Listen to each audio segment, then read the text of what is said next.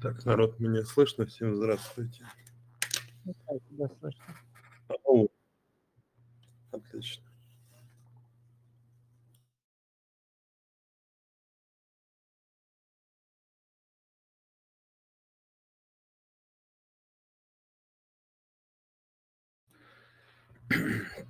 Ну, как ваши дела, рассказывайте, кто чем живет.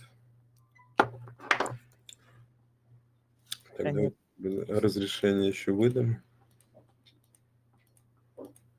Так.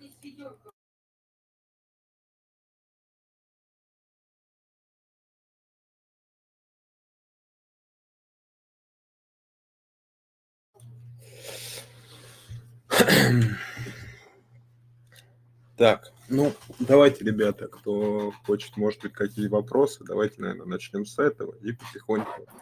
А. Мирик хочет, Мирик хочет. А, вот такой вот вопрос. Э, Я, как обычный пользователь Windows и macOS, что я получу, если перейду на Linux? Саморазвитие. Нормальную систему. Спасибо. Если серьезно, то выбирать все-таки стоит, исходя из задач, исходя из софта, который тебе требуется. То есть, Программирование. Ну, ни- ничего необычного. но опять же, смотря какое программирование. Если это разработка десктоп,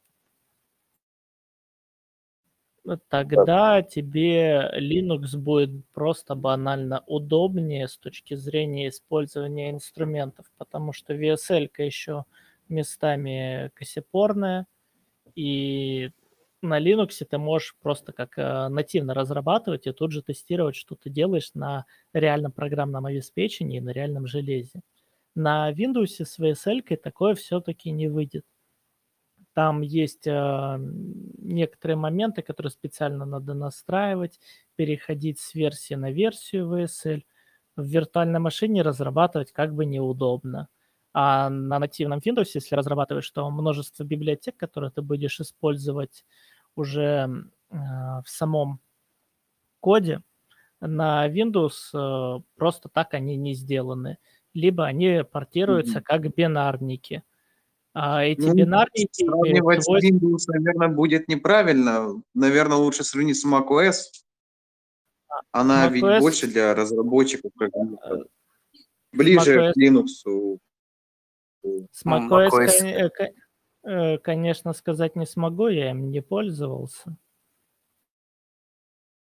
Чел, из чего он ближе к Linux? Да. Это просто Unix-подобные системы. Ну, по факту ближе.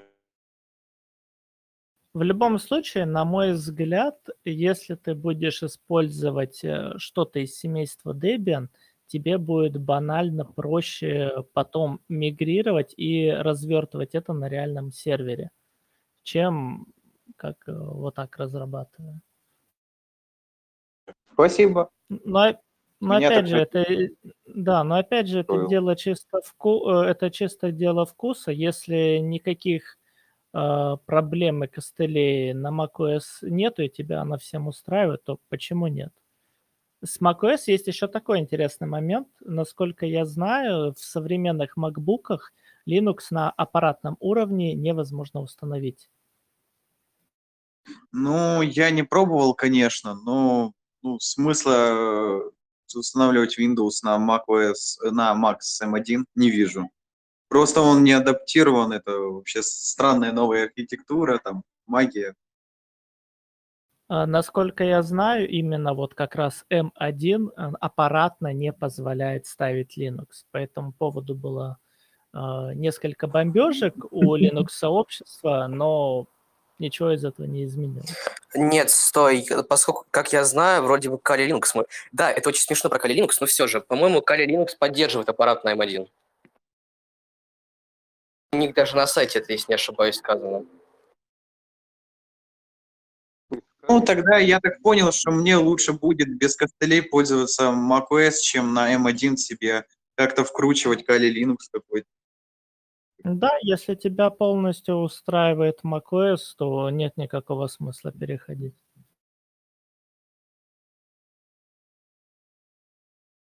Ну все, тогда смысла в этой конференции я не вижу. Всего хорошего, ребята. Вот так бывает. Зашел, задал вопросы и ускакал. А, Алекс, скажи, Да. пожалуйста, а Да. был какой-то анонс вот этого Да, я сегодня, я сегодня давал, и Саша давал на той неделе. А, Просто то я в закреп, в закреп с утра и прикрепил просто, и все, было, было, было. Мы как раз решали, в какое время это все сделать, и выбрали субботу.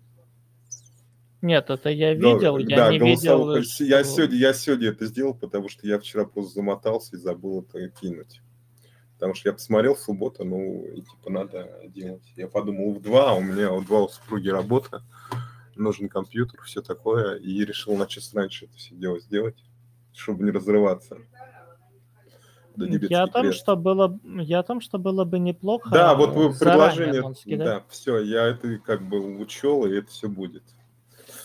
То есть я сейчас прямо заметочки себе кину, открою.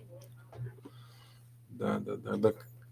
Так, сейчас я заметку сделаю. Как раз это. Мгм. Я тебя услышал. Так. Давайте, ребят, если есть еще какие вопросы, это также направлено на то, чтобы отвечать на ваши вопросы. Спрашивайте. Э, Какие есть интересные менеджеры паролей? Вот кто какими пользовался, какой бы посоветовал? А, Я вот недавно, кстати, вышел на Linux а, One Password. Я попробовал скачать. а, Если у тебя есть GitHub, то можно бесплатно попробовать скачать. Там как разработчику open source можно. Он, кстати, его очень хвалят в свое время на Маке а, и на iOS он есть, его очень А, похваливают. да. Но если у тебя нет GitHub и хотя бы одного разработчика в проекте, то им придется покупать. В смысле, надо, чтобы у тебя пользовалась GitHub, ты и еще кто-то был как Нет, смотри, ты, contribution? соз- ты создаешь какой-нибудь проект просто рандомный на GitHub и добавляешь туда любого своего друга как разработчика. И тогда у тебя как разработчику open source а, дается, господи, это, возможность скачать его бесплатно. Мне лично друг просто аккаунт дал свой гитхабовский, и я скачал. А он кроссплатформенный, да, если я Да, Да, есть. Теперь он кросс-пла- кросс-платформа. Раньше он был только Windows, Android, iOS и macOS, а теперь и Linux поддержка есть. Есть еще, я знаю, какая-то наша отечественная разработка парня на 4 PDA. Я не помню, как эта фигня называется. Что-то с- я найду в чат, я сейчас скину, попробую найти. У меня в избранном. Есть ее тоже очень многие юзают. Сейчас я зайду на 4 PDA. Так, в темах тут еще разобраться. Я вот просто задумался, что нам на проекте не хватает э, списка ПО, там, допустим, по два, по три варианта под каждую задачу. Типа кейс создать, а, вот, например, там графика, да, ты имеешь в виду 2-3. Да, ну вот, Да, допустим, на, плаф- на плафон Джин- Вики, к примеру, типа Джен- там, Джентльменский графика. набор. Да, типа графика векторная, там такие-то программы. А, А. Такое есть, я извиняюсь, э, плафон Вики, я просто... Есть, есть. Я, я, кстати, мне кидал сетапчик сайт, а, где там прям типа программа виндовсовская, и на Linux есть типа альтернативы. Сейчас, если я на где-то у меня сохранена, сейчас я найду. Ага, сейчас я запишу тут. для- Потому что я вот вчера буквально искал менеджер паролей, хотел узнать, что это такое, никогда не пользовался. Стало интересно. Ну, И что-то это- на такую кучу информации наткнулся, аж голова пошла кругом. Это удобно, когда он пароли подставляет, допустим, ты где-то авторизовываешь, у тебя сохранены в одном а, пакете. Ну, в пакете я имею в виду программу под этим подразумеваю. Он типа там подставляет пароль. Это удобно, когда, например, на один сайт из телефона заходишь там и с ПК, допустим. Очень удобно. Опять же, он и генерировать пароли может, да, то есть и влом пароль там придумывать, он тебе там нафигачит а, пароль какой-то, ну и запомнит его, естественно. Многие сейчас, даже Microsoft, у них эта хрень тоже есть, типа они добавили в браузер свой, он сам типа генит пароли, сохраняет. Типа автозаполнение там. Ну, помимо Гугла, у Гугла тоже давно эта штука есть. Вот. Ну, это удобно, безусловно. В Safari своя также есть встроенная. Да, да, да, да. У всех сейчас все пошли, мода пошла на это, на самом деле. Вот. Так она вроде давно уже существует, вот эта мода на автозаполнение паролей. Очень давно. Ну, в браузере имеется в виду, встроенная Брау- функция. В браузере, да. И вот, допустим, тут суть в том, что ты вот, например, а, расширение для браузера качаешь, допустим, как, ну, кем ты, чем ты пользуешься по паролям, и он оттуда прямо из базы берет. То есть это как и такая экосистема получается для паролей, допустим. А, ты имеешь в виду стороннее расширение? Да, да, да, да, я об этом и говорю. А, я, короче, как-то вот Кипаса... Ну, я не как-то пользовался, и пользуюсь Кипасом вот только без расширения от браузера, потому что... Потому что... Да, но в принципе работает. Да, И и, вот планирую- что она- опять же, она кроссплатформенная, то есть э, все... Ну, Кипас XC называется программа, да, да, да. но там формат, по-моему, один, вот этот Кипас называется. Вот. А вообще думаю над тем, чтобы хостинг взять и на нем Bitwarden поднять, потому что, ну, как-то просто на отдых уезжал, а жесткий диск забыл взять свой, а Кипас, он только локально работает. как бы. Ну, по крайней мере, я не знаю, как там синхронизацию сделать. Ну, короче, сидел без паролей практически. То есть пришлось там от. GitHub восстанавливать. Потом я обратно поменял, когда уже домой приехал. Вот. Такая тема. Есть еще, вот я вспомнил программу, называется Saferin Cloud. Я сейчас сброшу название и тему на 4 Да, это делает наш м, парнишка, русский. Сейчас я сброшу название и тему на 4 да найду, вам также сброшу. Она тоже есть и для Windows, а, по-моему, для Linux и для Mac. Многие, многие вот испо- используют. Синхронизация с кейпасом, как я понял, ты просто копируешь базу на каждое устройство. Ну, я так периодически, ну, когда новые пароли добавляю, добавляю себе в задачи, там, в задачник, короче, перенести пароли на жесткий диск, да, ну и когда это приходит время, переношу на жесткий диск и просто все, у меня там они все хранятся, они в, любом случае в зашифрованном виде, так что ничего страшного, даже если этот файл сольют. Я, походу, придумал, что я сделаю на выходных с Orange Pi. Я попробую сервак с паролями поднять свой. А вот такой еще вопрос. Какие есть браузеры с переводчиками? А, Я знаю, что в целом можно Firefox встроить, но А там ты, име- как-то... а ты имеешь в виду вот эту тему, а ты на английском правой кнопочкой перевести страницу?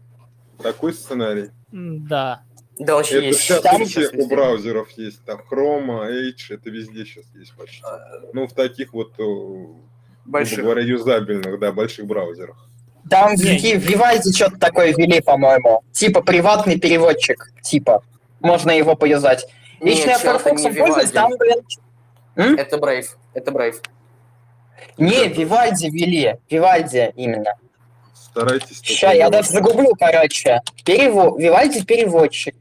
Ща. старайтесь только не перебивать друг друга. Единственное, о чем прошу, чтобы мы слышали друг друга.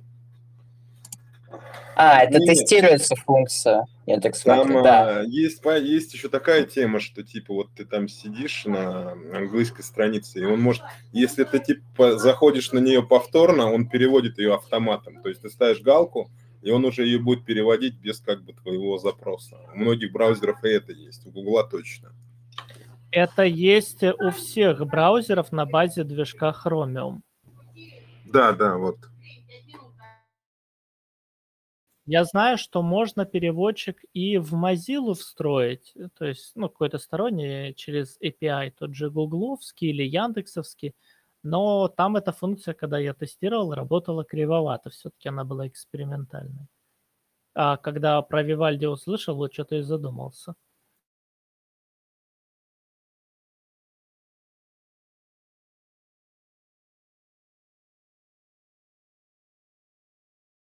Кстати, Саня, не знаешь, как идет развитие сайта Плафоновского?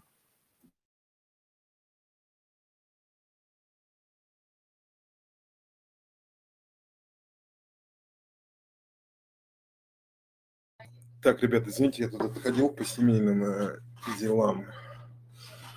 Давайте, наверное, я вот так у вас спрошу, как тоже человек не очень, ну не то, что не очень разбирающийся в Linux, но просто почему вы на него перешли вот именно с точки зрения функционала?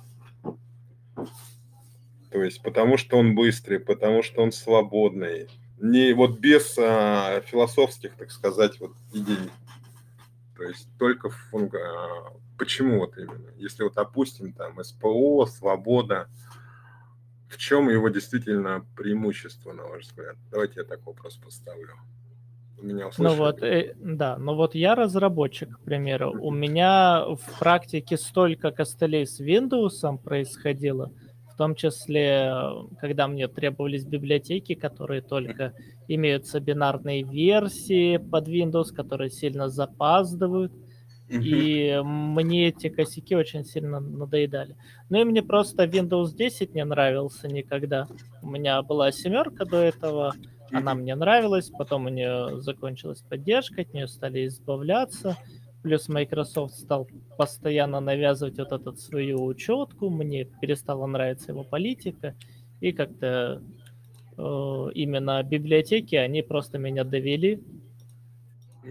То есть, грубо говоря, узкоспециали... ну, по своему профилю ты это сделал, и за счет каких-то подводных камней, которые тебя не устроили. Ну и плюс в тот момент, когда я переходил, появился Протон, и я как-то на него решил надежду поставить. Конечно, там еще много косяков, у меня далеко не все запускается из того, что мне хотелось. Но, в принципе, плюс-минус можно даже играть. А сейчас вообще перестал играть, и мне это грустно. Спасибо за мнение. Ребят, если кто хочет еще высказаться там на вопрос, который я поднял, welcome. Welcome. Я...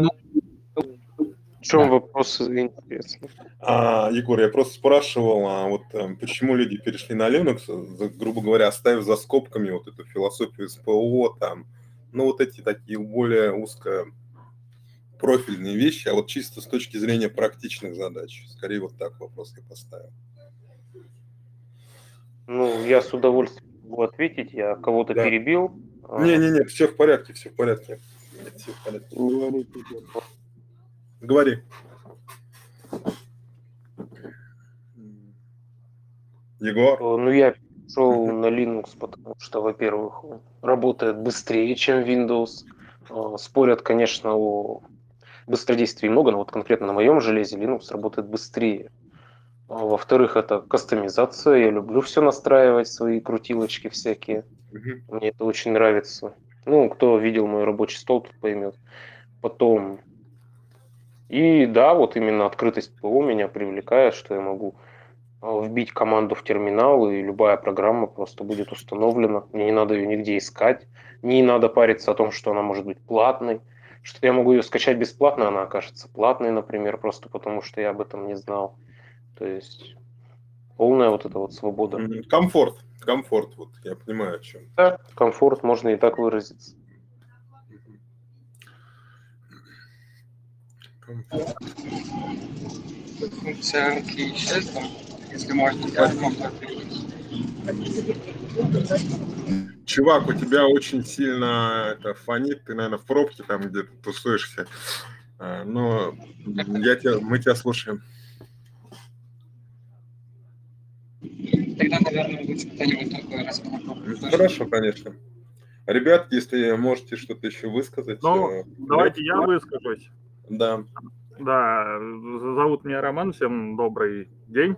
А, мне, наверное, а, ну, если опустить все, опустить мою рабочую техническую составляющую, наверное, в Linux нравится то, что у тебя версия рабочего стола, вот этот вот интерфейс, примерно, если нет каких-нибудь мажорных обновлений, типа гнома 40 качует от версии к версии. И, грубо говоря, ты себе поставил Linux, поставил себе рабочий стол, к которому привык, забиндил некоторые кнопочки, и оно у тебя одинаково работает на многих версиях Linux. И вот это вот удобство, да. однообразие мне как бы нравится. Я, ну, привык, и то, что переход от семерки к десятке там был, ну, типа, изменили интерфейс, засовывали настройки в разные места, Мне это не нравится. В Linux, конечно, типа чуть больше такого стандарта, и мне это нравится. Типа работает везде одинаково. Стандартизация, в общем. Ну, наверное, речь идет об FCI какой-то, потому что то, что за последние годы было с той же Ubuntu, это просто адский ад. И переход, с семерки на десятку – это цветочки. Ну, я сидел на арче, там, соответственно, был гном э, 3.38, потом 40 меня бомбануло, потом я вот сейчас на Федор ушел, 40 гном, ну, вроде подпривык. Это вот, знаете, я тоже после семерки, например, 8, 8.1 мне совершенно не понравились. Я сидел до последнего на семерке. Вот. Ну, вот, например, не очень... а, Ну, если кто хочет, выск- высказывайтесь, ребята. А, ну, лично мне в Linux больше всего нравится то, что, ну, во-первых, то, что есть гном, 40 в частности, особенно вот он очень, очень крут. Ну и 3.38 я, в принципе, с него начал прям на гноме сидеть основательно. Вот он мне прям зашел сильно.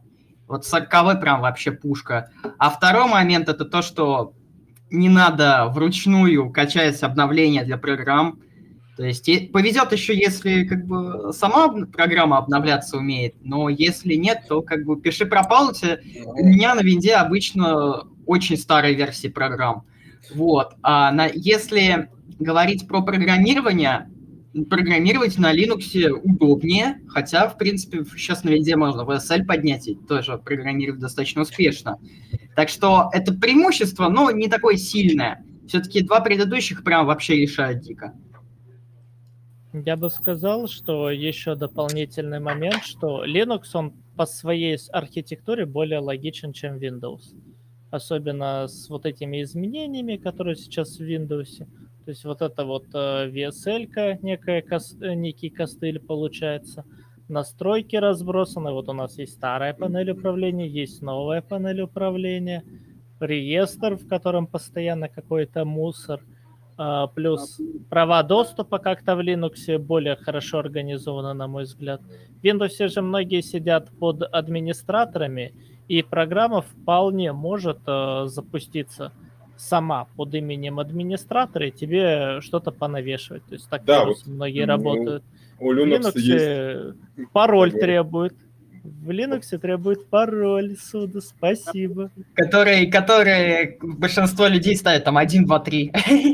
Или что-то такое. дело, дело не в пароле. Более того, те, кто понимают, они просто у себя используют э, возможность не вводить каждый раз пароль, а там раз в энное время просто и все. Ну, это, по-моему, ну, у меня, по крайней мере, в дистре по умолчанию так и стоит. Если часто что-то суда просит, то, в принципе, он каждый раз не спрашивает. Ну, Вот в терминале, по крайней мере. Сюда можно снять пароль? Я больше говорю о Нет. том, что в Windows программа сама может себя запустить от имени администратора, и ей ничего не будет. И она может поставить И, туда все, что угодно. и, соответственно, от этого страдает пользователь. Абсолютно. Кстати, Да, и- кстати, кстати. Так, Или, да, более то- или более того, а, попробуйте установить локально некоторые программы в Windows. Да даже не локально, они ж там, черт пойми, как разбросаны. Вот этот диск C, диск D. Ты ставишь, допустим, программы на диск D, чтобы потом такой, не хочу их переустанавливать, пускай лежат на D, и все нормально. Переустанавливаешь потом- диск C, и у тебя и у тебя и у тебя не работает ни одна программа, потому что библиотеки установились в диск C, и ты ничего с этим не можешь сделать. Установить. Я тоже как-то вот помню, на диск D установил какие-то проги от Adobe, потом переустанавливаю винду, вообще ничего не работает. У Какие-то Adobe, ошибки. у Adobe это абсолютно нормальная история, когда ты даже на D ставишь, а хвосты у тебя на C валяются. У многих Ну, программ это проблема. Я очень, например, надеюсь, что они вот реализуют сейчас эту идею с магазином, что очень много как бы будет из магазина делаться. У них есть слухи, что они Win32 туда хотят запихнуть. Посмотрим. Ну, блин, тут еще проблема с э, майкрософтовским магазином в том, что он глючный, вообще жесть. В принципе, Gnome Software тоже не самый стабильный, хотя вроде последние одно- п- с последними обновлениями вроде поправили 40.2 зависания некоторые, но тем не менее. Но до уровня Microsoft Store, у GNOME Software вообще, я не знаю, как до Луны, серьезно, такая глючная хрень. Не, ну, я одно могу сказать в плюс этого стору, что когда у тебя несколько ПК, ты просто комплект программ ставишь, по сути, там, ну, как вот в Play Market, когда меняешь телефон. У тебя, типа, были, которые ранее установлены, ты просто тыкаешь установить, установить, установить. То есть это, грубо говоря, похоже на сценарий, что ты сменил Android смартфон и заходишь в Play Market, заходишь в библиотеку, и ты, ну, как, в принципе, и на Linux также, наверное, реализовано, что это вот может быть, да, но он очень глючный, потому что иногда, чтобы поставить софт, надо в него зайти как бы два раза. Я имею в виду, то есть сначала нашел его, допустим, через веб, он переходит в магазин, и это очень тоже история такая, ну, не очень хорошая. Ну и сам ассортимент этого магазина там требует, конечно, коррекции, безусловно, потому что там А,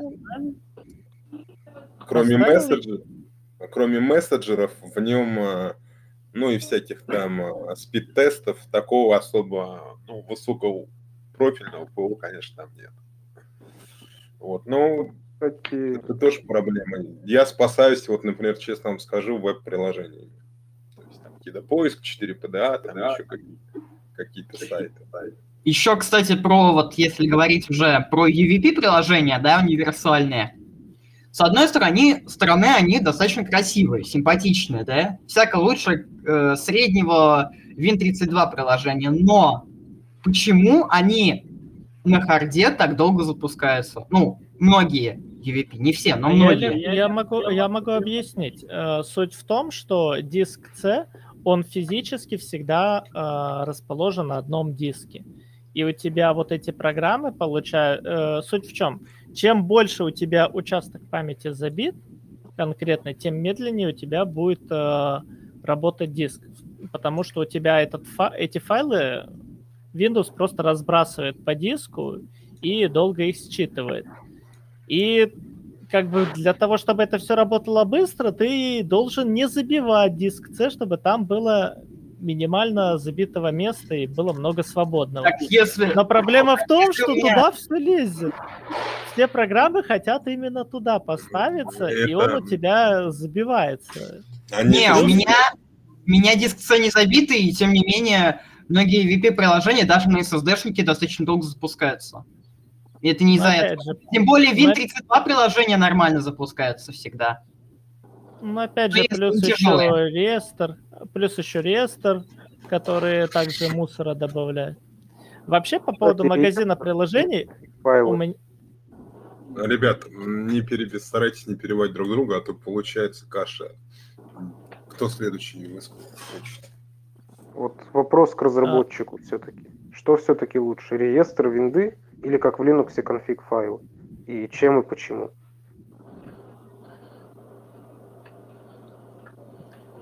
Ну, лучше, естественно, конфиг файлы. Во-первых, с ними удобнее работать. Во-вторых, они, эм, ну, допустим, тот же реестр, он более запутанный, на мой взгляд.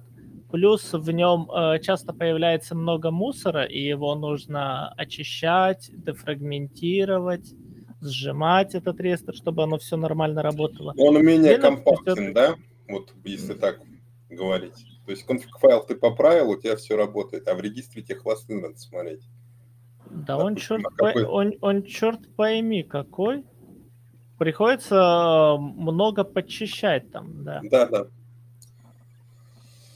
И момент второй для разработчика, ну ты в любом случае, э, в большинстве случаев будешь разворачивать свое приложение на Linux. И тебе логичнее тогда сразу учиться работать с конфигами Linux, нежели у тебя в одном месте одни кон- по одному конфиги делаются, в другом месте по другому. А бывает, что эти конфиги абсолютно не могут быть идентичными, и зачем платить больше?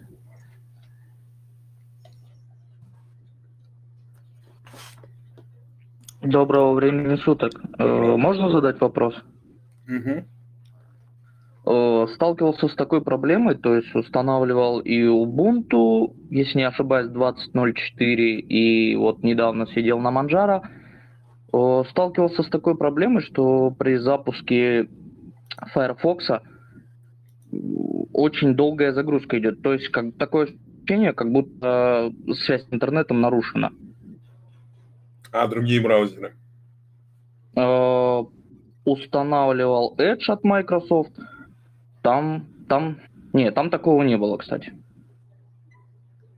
То есть Chromium подобные браузеры запускаются лучше? Ну, я только Edge пробовал, так как э, у меня учетная запись синхронизирована, да, так, чтобы вернуть все закладки, пароли. Да, да. Манжара не гномовская случайно? Нет, на KDE была.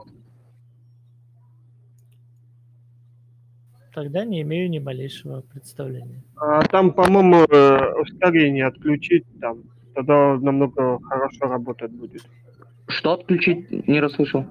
Ускорение, ускорение, там в плане а, с помощью видеокарты ускорение, то есть отключить э, на процессоре там. У, у меня видеокарты вообще нет, у меня встройка. Ну, скорее всего, отключить его, там, ускорение. Там, тогда он быстро будет фар- Firefox тоже работать. она тоже умеет аппаратное ускорение. Ну, не все процессоры умеют, поэтому... А сессия иксовая или Wayland? А, Wayland была. А ты попробуй на Xorg. Там на сессию зайти и попробуй там. Ну, то есть это, получается, решит проблему как бы с подключением. Просто я, допустим, перехожу по ссылке, и он, ну, в течение минуты полторы Интернет думает. от- а, отрублен или долго идет. Нет, интернет именно подключен. Вот переходит, допустим, в вкладку, да, в какую-нибудь, и он минуту думать. Я понял, между страницами он долг. Да, такое ощущение, как будто интернет пропадает, хотя, ну, как бы проверяешь, что по кабелю, что по Wi-Fi, все равно. Да. Так, ребят, ну, продолжаем, высказываемся. И если есть какие-то вопросы, темы, э, у нас свободное общение. Вперед, ребят. У нас тут Александр а, подключился незаметно, так что и к нему вопросы, наверное, тоже, если у кого-то есть из ребят, а, тоже можете задавать. Я думаю, при желании и возможности Саша ответит. А у меня тоже вопрос по дебагингу. Никто не сталкивался на Федоре последний, то что а, клавиату- с клавиатуры не выходит из спящего режима. А, я, я, походу, понял вопрос. Короче, он на самом деле выходит из спящего режима, он просто экран не врубает, и надо еще раз на клавиатуру либо мышкой подвигать. Что-то такое, да? А, Ну, я пробовал, так компьютер у меня, ну, в спящий он выключается, и там есть некоторые опции в в SIS, э, ну, в э, файловой системе SysFS, и там, а, грубо говоря, ну, wake up называется с клавиатуры, он, типа, стоит enable, но при этом почему-то не отрабатывает.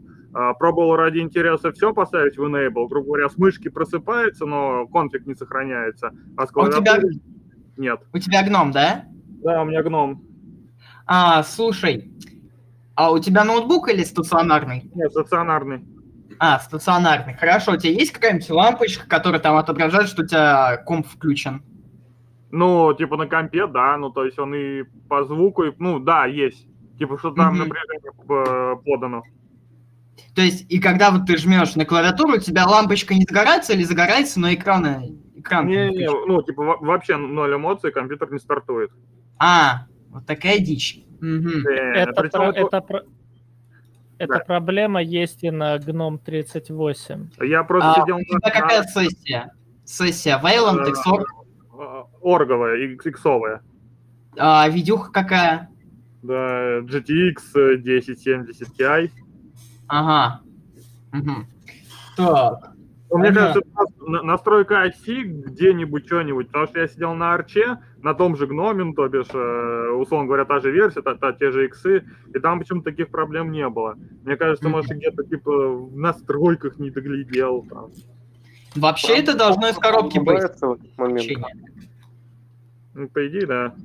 Там гибернацию он уходит, и при в настройках Федоры, когда он вылетает в гибернацию, идет отключение частичное, а, в том числе хардварного устройства.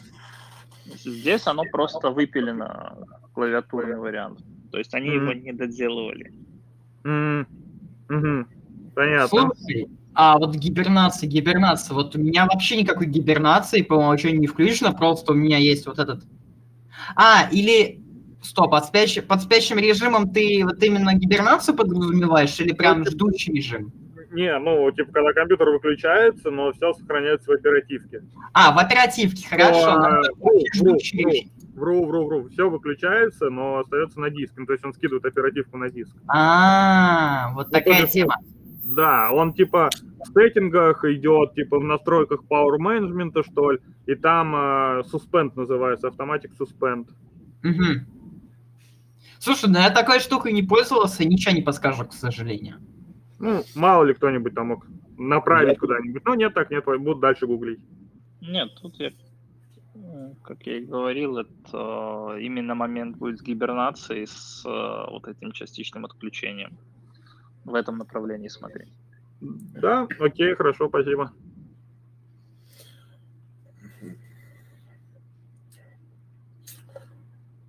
Вот давайте я так, наверное, тему продолжу нашей беседы. Вот многие высказались, почему вы выбрали Linux, да, а какие вы все-таки видите, ну, допустим, в вашем сценарии использования Linux недостатки, чего вам не хватает? Давайте я так вопрос поставлю. Кто хочет, высказывайтесь. Софта не хватает. А, то есть, ну, вот, например, я делаю музыку, да, например, тот же Bitwig, он есть под Linux. А, Есть даже один VST плагин Vital, да, он тоже есть под Linux, но тут уже сложности начинаются с этим плагином. Он изначально только под Ubuntu. Под Fedora, там, под остальные дистры он не делался, да. И при попытке, например, завести Bitwig из флотпака и вот этот Vital, он... То есть там можно подложить библиотечку необходимую, да, он тогда запустится, но у тебя тогда отваливается возможность зайти в учетку Vital и выкачать там пресеты все. Вот. И там wavetable и все такое, да? Но и это только один плагин, но он доступен, и то через одно место, да? Только под Ubuntu. А, есть еще один VST плагин, в принципе, да, вот он более-менее нормально работает. А, остальные, остальных нету под Linux. Плюс еще DaVinci Resolve, он тоже есть под Linux, но под... там есть некий гемор с тем, что нельзя На просто свободных взять... драйверах работать? М? На свободных драйверах работать? Ну, в нем. То есть Не, у меня NVIDIA. У меня NVIDIA, у меня вообще такой проблем нет. Я имею в виду H264 кодек. Не то, чтобы я под виндой вообще ничего не перекодировал постоянно.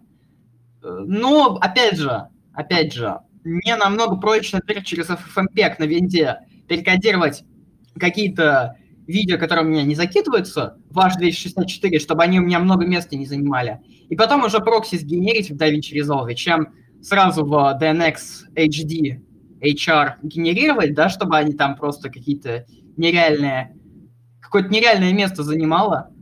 То есть вот дефицит у меня с этим немножко. Вот, поэтому под Linux DaVinci Resolve пока что не использую. То есть, подытожим одним тезисом, не хватает узкопрофильного софта под твои задачи. Либо, либо не хватает, либо он работает через одно место. И, ну, я понял, да. Соответственно, вот нифига дискомфорт. Хорошо, спасибо за мнение. Кто следующий? То есть, то есть через OpenServer, я это правильно понял, э, проприетарно это да, драйв. Я про эту частичную проблему решил там э, с помощью. Но на Федоре там а, там немножко даунгрейдил открытые драйвера ме- меза и поставил бы проприетарный чисто только OpenServer. Вот. То есть и Blender работает, и DaVinci Resolve.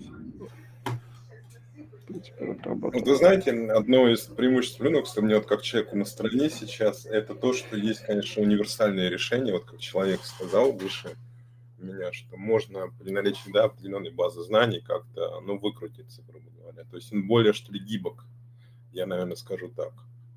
В этом, конечно, огромное преимущество есть у Linux, и вот его гибкость и универсальность с точки зрения задачи решения. Вот, наверное, как-то так. Хорошо, кто следующий, ребят? Высказываемся. Мне, мне не хватает нормальной поддержки гибридной графики о, с NVIDIA, мой опыт.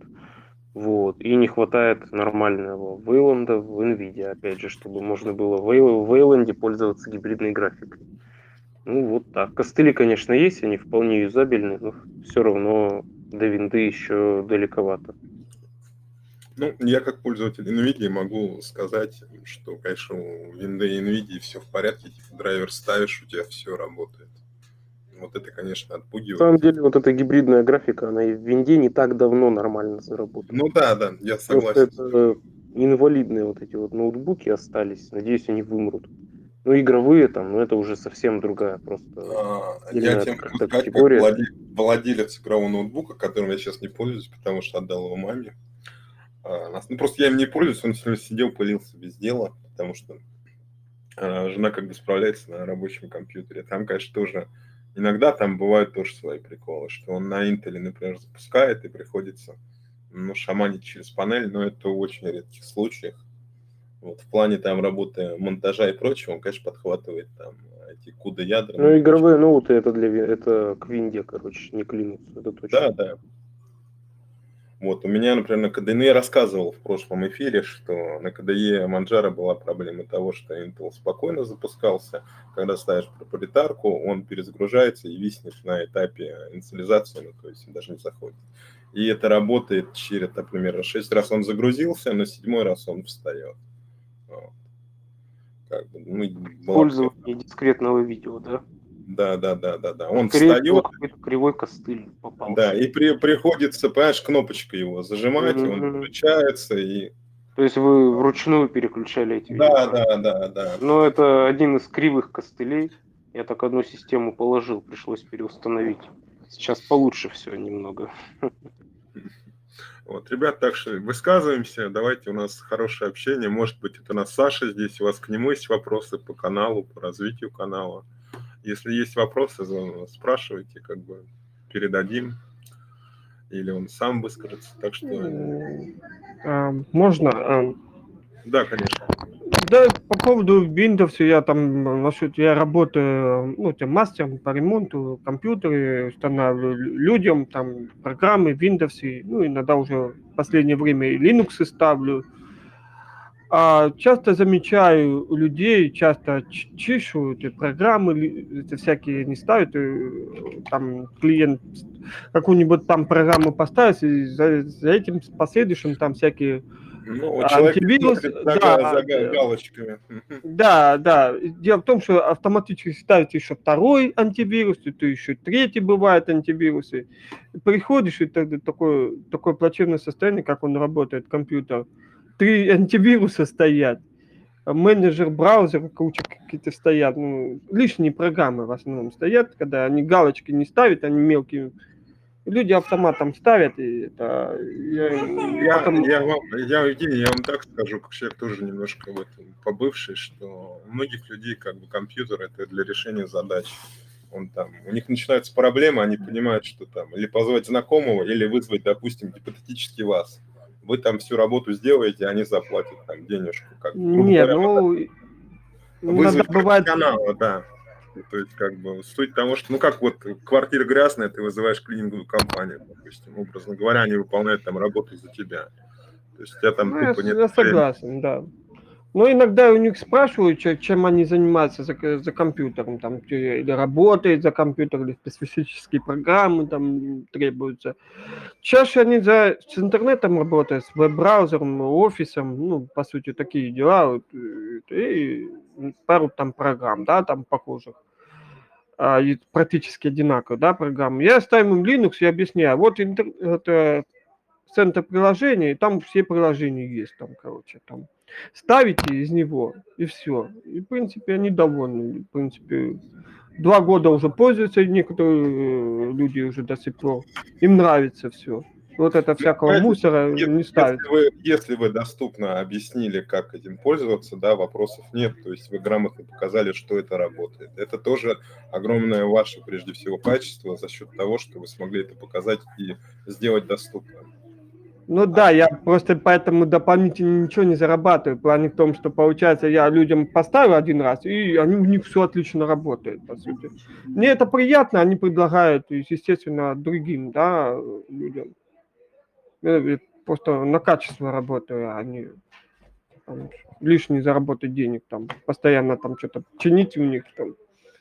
Ну, Мне нравится в этом ключе работать, и когда люди уже дальше предлагают, И том, в том за это счет, за это счет там работу нашел. Там директор заметил там какой-то. Я взяли мне на работу и получаю нормальную зарплату, естественно. Естественно, меня Linux мне удобно работать в плане том, что могу серверный, я могу работать как рабочая система, так и могу серверные решения внутри этой системы, ну, Linux, там, допустим, неважно, на Fedora или на Ubuntu, я могу нативно это поставить серверные решения какие-нибудь там и опробовать и внедрять уже в систему, да, ну, в основную систему на сервере. В принципе, очень удобно работает. То есть нативно, не надо там э, в винде виртуализацию включать, VirtualBox и еще чем тому подобное. Тут же хорошо существуют эти докеры. То есть, по сути, на винде не так они работают. Хорошо, спасибо за мнение. Да, да вам спасибо. Да, Паш, тебя слышно.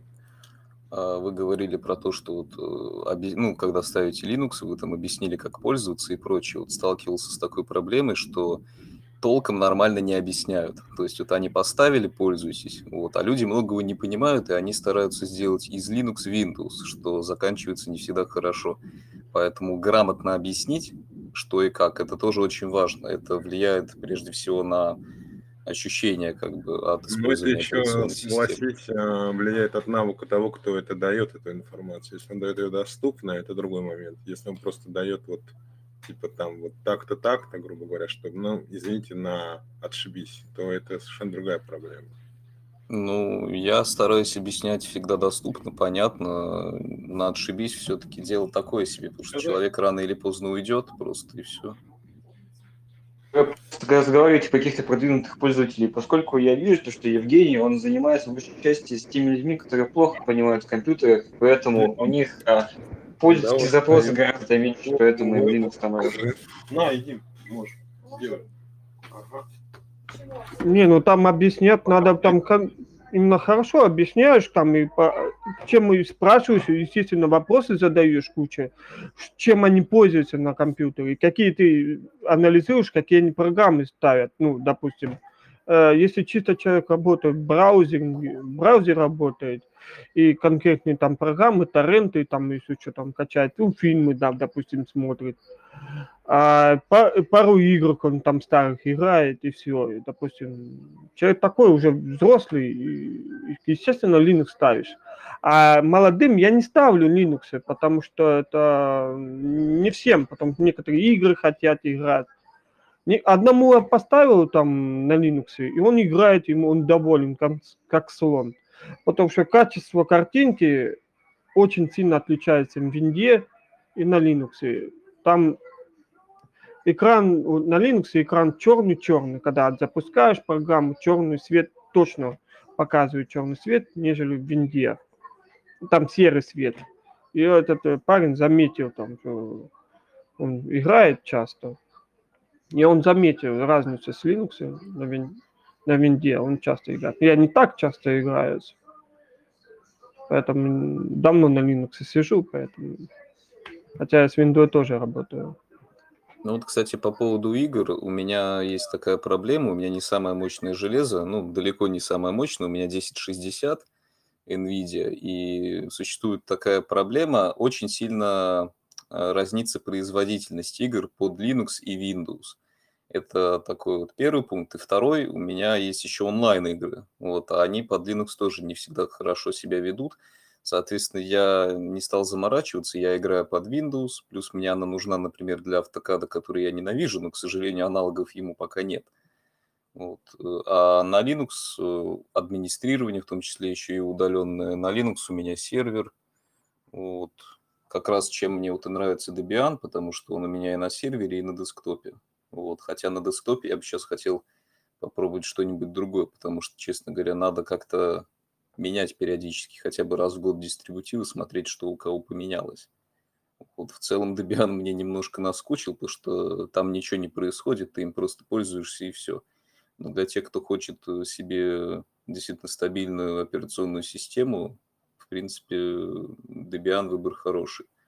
Вот. Но это не значит, что как бы у вас проблем с ними не будет. Это далеко не так. Проблемы могут быть в любом дистрибутиве, даже самым стабильным. Вот. э, И, кстати, по поводу еще игр, а, если бы я играл только в синглплеерные, я бы, возможно, попробовал полностью играть на Linux. Но вот онлайн-игры, к сожалению, этого не позволяют сделать. Ну, с А NVIDIA, да, там... а С NVIDIA, да, там есть некоторые проблемы, да. На AMD нативно работает, на AMD, то есть у меня карточка RX 590, все нативно работает. том, что там производительность даже иногда бывает выше, чем на винде. За счет вулкана там. Вот. Иногда Ну, вот проблема в том, что надо купить еще AMD, а учитывая цены нынешние Вот, да, это проблема. Это... Я давно купил, правда, RX 590 я покупал за 18 тысяч в то время, два с половиной года назад. И тогда он был э, слишком дороговат, он за 18. Он должен был стоить, по идее, 12 тысяч. Он потом подешевел 12 тысяч потом. Я, блин, ну, расстроился бы. Месяцок бы подождал бы. Ну, ничего страшного. Сейчас цены сейчас на RX 590, я смотрю, блин, 50 тысяч, это слишком заоблачные цены. Ну, цены, да, это просто вообще даже не знаю, как это назвать. Вот я хотел купить 5700 XT, как раз как у Саши. Вот, и облом в том, что сейчас она стоит каких-то нереальных денег, причем, по-моему, конкретно сейчас ее даже не найти, но вот когда я собирался покупать, я посмотрел цены, и я понял, что все, ближайшие пару лет видеокарту я себе не поменяю, хотя AMD я хотел очень сильно. Но, учитывая цены, не скоро я ее куплю.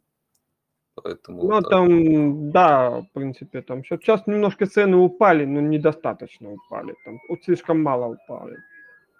Ну вот вроде как к 22 году, где-то к середине, говорят, немножко стабилизируется ситуация, цены немножко упадут. А пока что я купить себе ничего не могу, сижу с 1060, она меня, в принципе, устраивает. Вот, но я же хотел на Linux играть, а там все-таки AMD будет предпочтительней. А насчет онлайновых игр, вы знаете что-нибудь? Потому что Parabol обещала выпустить э, 5.12 версии ядра, что-то, то ли античит добавить в ядро, то ли еще чего. А По по этому поводу поводу и там теперь ты говори, там что-то хотел. А, э, по поводу, кстати, античита, да, я слышал о таком. Э, Не все игры, кстати, не работают. Э, Я знаю нескольких людей, которые в довольно серьезные проекты играют именно на Linux. Вот, но проблема, да, она существует. И причем даже с такой игрой, как War Thunder, которая есть нативно под Linux, у меня производительность падает вдвое. Как бы, соответственно, есть античит А, или нет. а у меня так, такой же FPS, такой же, как и на винде. А, ну вот э, Nvidia. Ну да, я, тут я не буду спорить тут.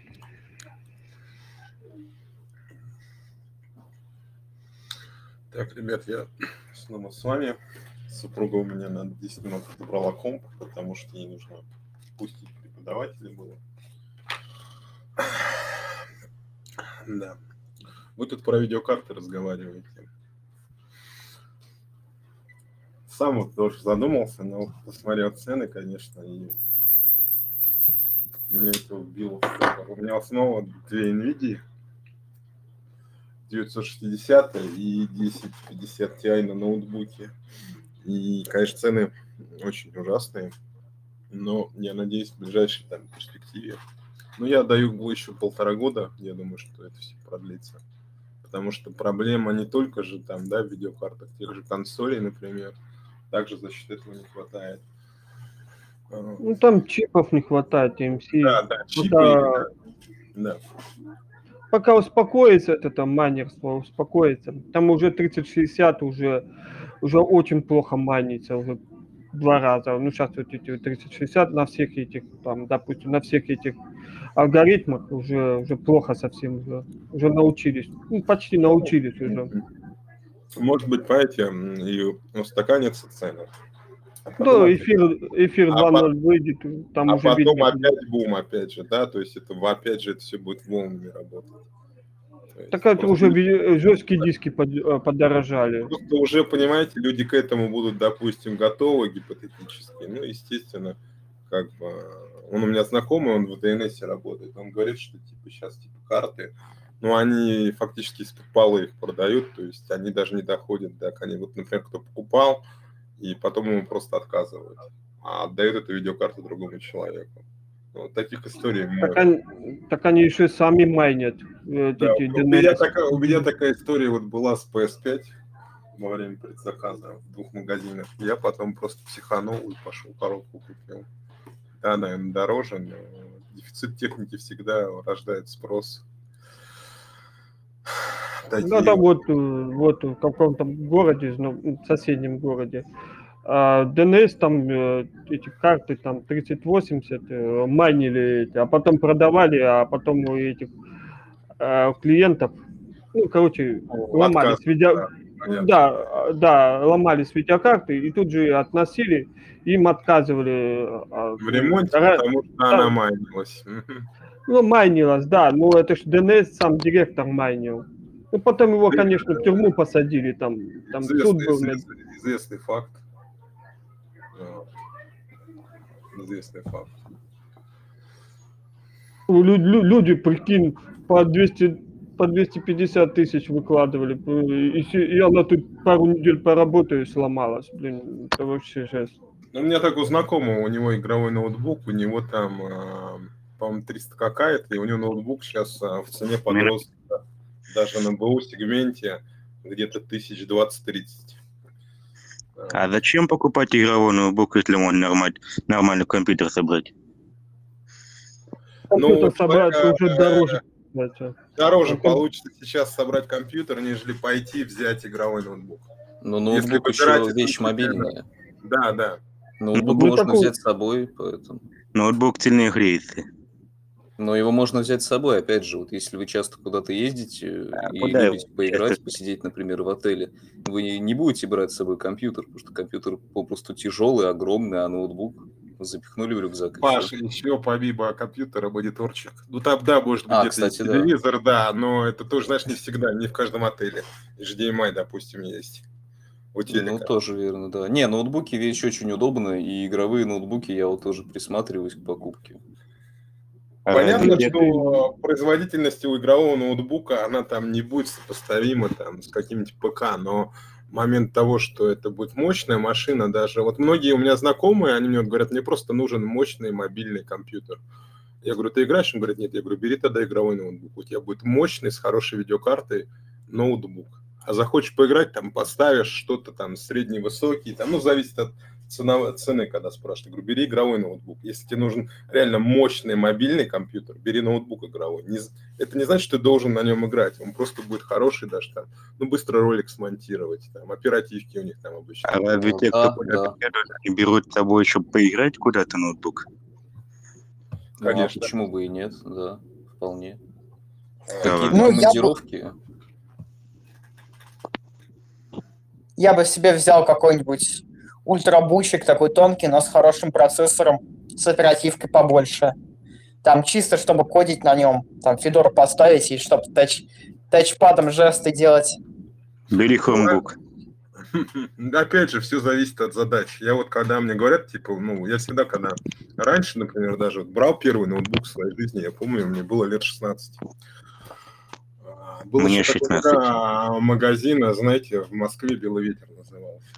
Что-то такое. Я говорю, типа, подхожу к консультанту, я говорю, дай мне а, средний, ну, я с родителями был, честно говоря, я говорю, дай мне вот просто средний, типа, рабочую машину, типа, для всего. Ну, и он тогда посоветовал, типа, игровой ноут. И я с тех пор понял, что, типа, ну, как сказать, если тебе нужно комплексное решение, комплексное решение, допустим, ты хочешь покодить, поиграть, посидеть, то игровой ноутбук, это не значит, что ты должен на нем играть. Это просто, вот как я опять же ранее сказал, это именно машина вот сбалансированная. Да, он будет греться, будет тротлить, но ты его можешь взять в отель, в самолет, а варианты игровых ноутбуков сейчас ну, разные, там 15-17 дюймов, там легкие, средние. То есть выбирай не хочу. И в данный конкретный кризис игровой ноутбук а, намного лучше, нежели собирать сейчас компьютер на стандартном железе персональный. Это выйдет Ну, просто это да. Два Это да, это дороже, правда. дороже а, в два-в три раза, на самом деле. К, сожа- к сожалению, я потому что сейчас вот тоже переезжать хочу на другую квартиру, а компьютер хотел бате оставить, типа. И у меня, типа, жена вот спрашивает, Никогда, никогда не берите ноутбук двумя карточками. А сейчас большинство игровых ноутбуков, Алексей, это как раз-таки гибридная графика. В основном Нет. это Intel и Nvidia. Не, проблема в том, что мне постоянно приходит настраивать, чтобы работала в играх именно та карточка, которая мне нужна. Ну, это, а не например, Intel. на, на- на Windows, а большинство игровых ноутбуков берут и используют Windows, кто бы что тут ни говорил. Это работает сейчас нормально. Но мы же не на Windows. Ну, а я говорю в среде, я же не говорю про людей, которые здесь сидят. Я говорю в целом, когда человек встает перед выбором. Но Ну, выбор у нас хороший. я, я не пробовал, конечно, но, насколько я знаю, PS э, вроде неплохо работает с э, гибридной графикой. Можно его поставить, в принципе. Можно, но... А, Скажи, можно, но...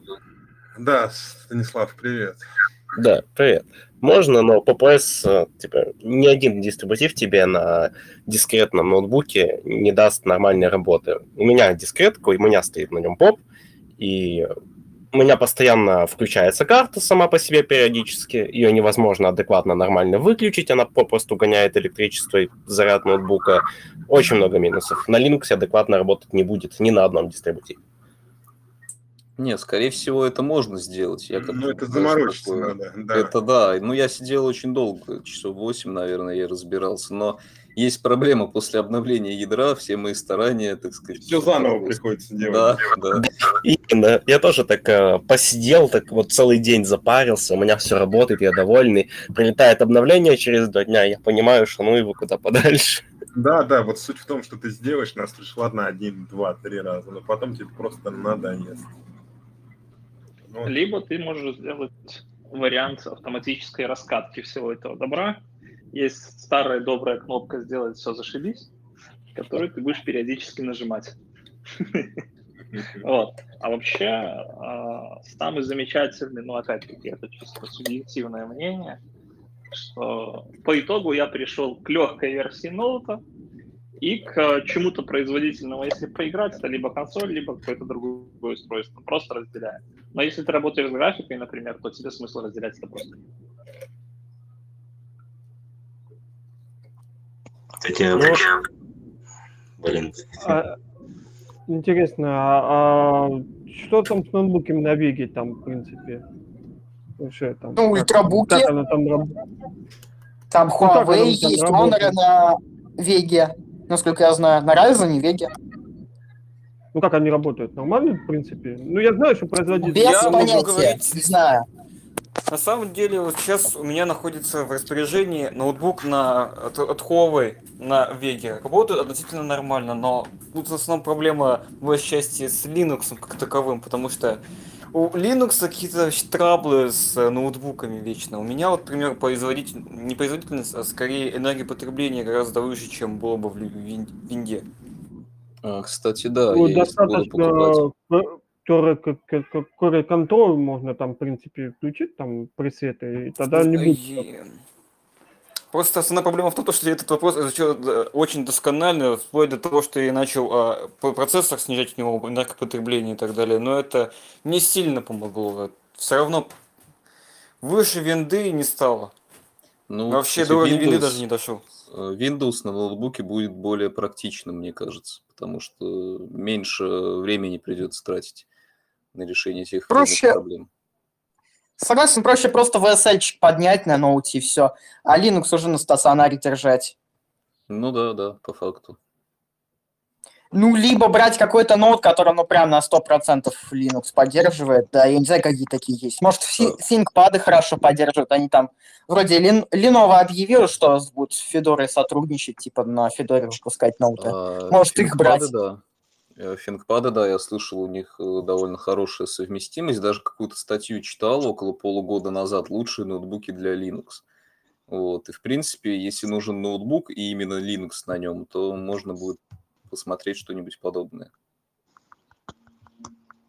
А там вроде там скоро выйдет там мобильные карточки AMD, я имею в виду шесть- шеститысячные М-ки. В принципе, подождать там, принципе, посмотреть, как они, что, сколько будет стоить. Было бы интересно на нем Linux затестить.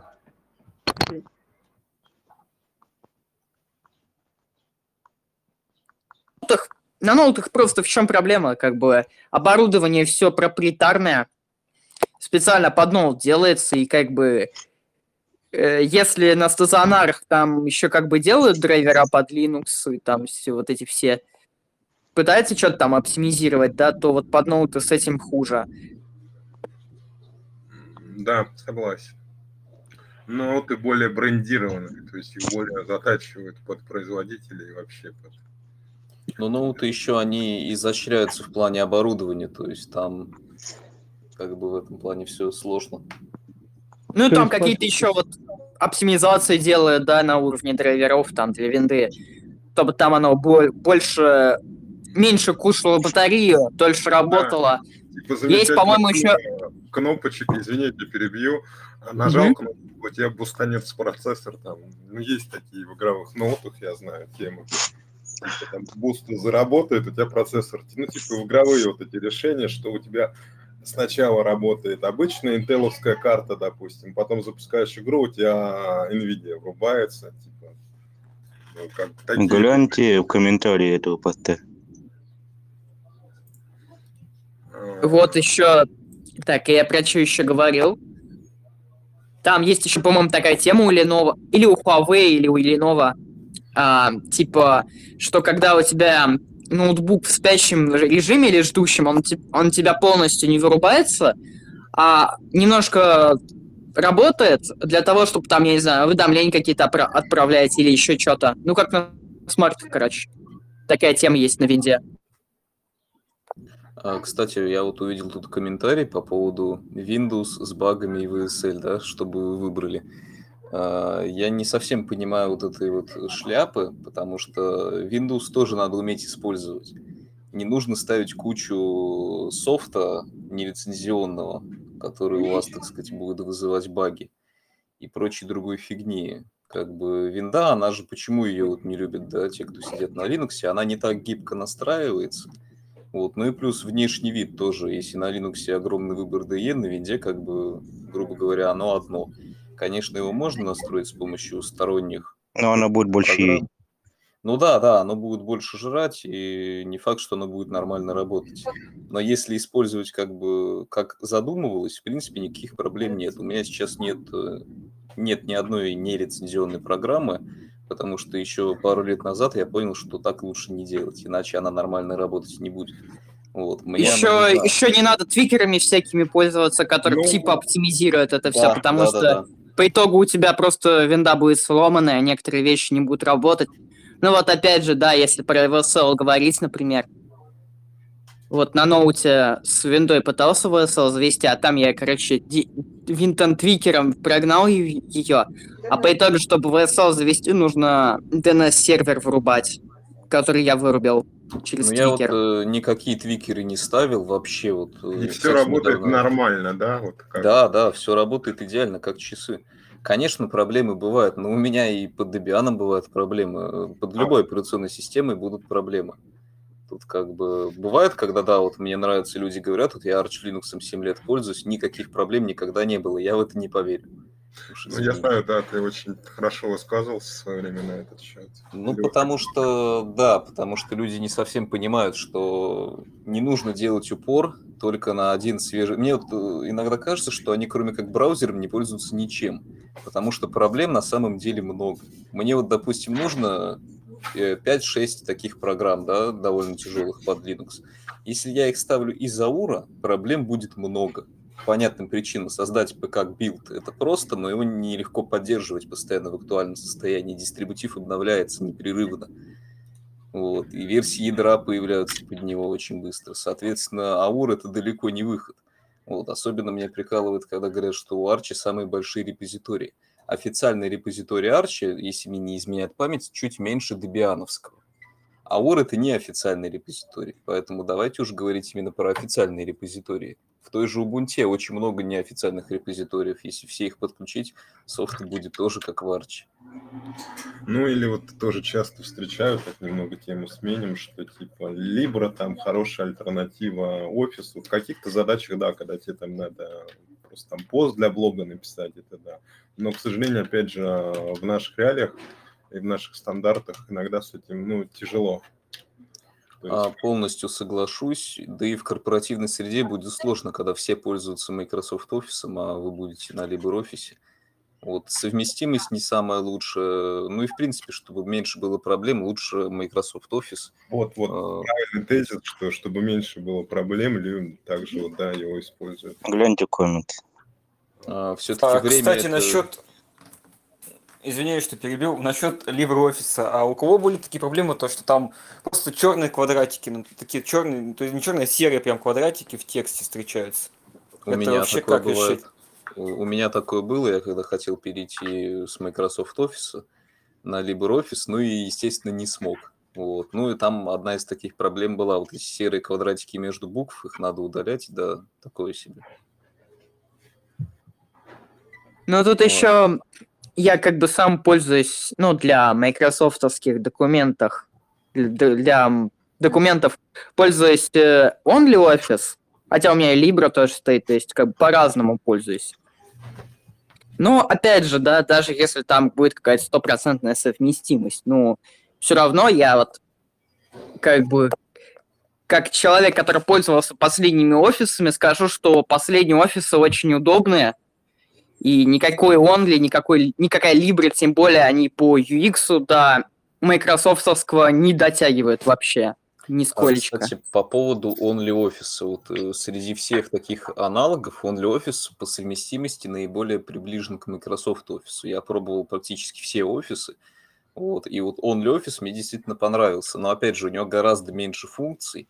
Вот. Но совместимость хорошая. И вот текстовый процессор с э, тем же Word, они очень хорошо. Э, у меня ничего не съезжало, если я не ошибаюсь. Вот. Но, опять же, все же лучше приобрести Microsoft Office на какой-нибудь скидке. Я, помню, приобретал э, долларов за 50, что ли, его. И, в принципе, своих денег он стоит. По крайней мере, те возможности, которые он предоставляет, а их действительно много, они стоят своих денег. Вот. Но опять же, это не касается людей, кому офис нужен там сделать реферат в университете, к примеру, да. Там, в принципе, и он для офиса годится. Если какие-то сложные... Паш, ну, понимаешь, я тебе так скажу, что у реферат тоже бывают требования а у Google какие. То есть, а, ну, да, в принципе. Таблицы, там, например, формулы какие. Ну, зависит от направления, конечно. Ну, да, как бы... А, да-да-да, соглашусь, конечно, рефераты тоже разные бывают, вот, но в целом а, OnlyOffice действительно очень хороший, я могу его советовать, по крайней мере, он по совместимости, он наиболее приближен к Microsoft Office, поэтому, если это кому интересно, попробуйте.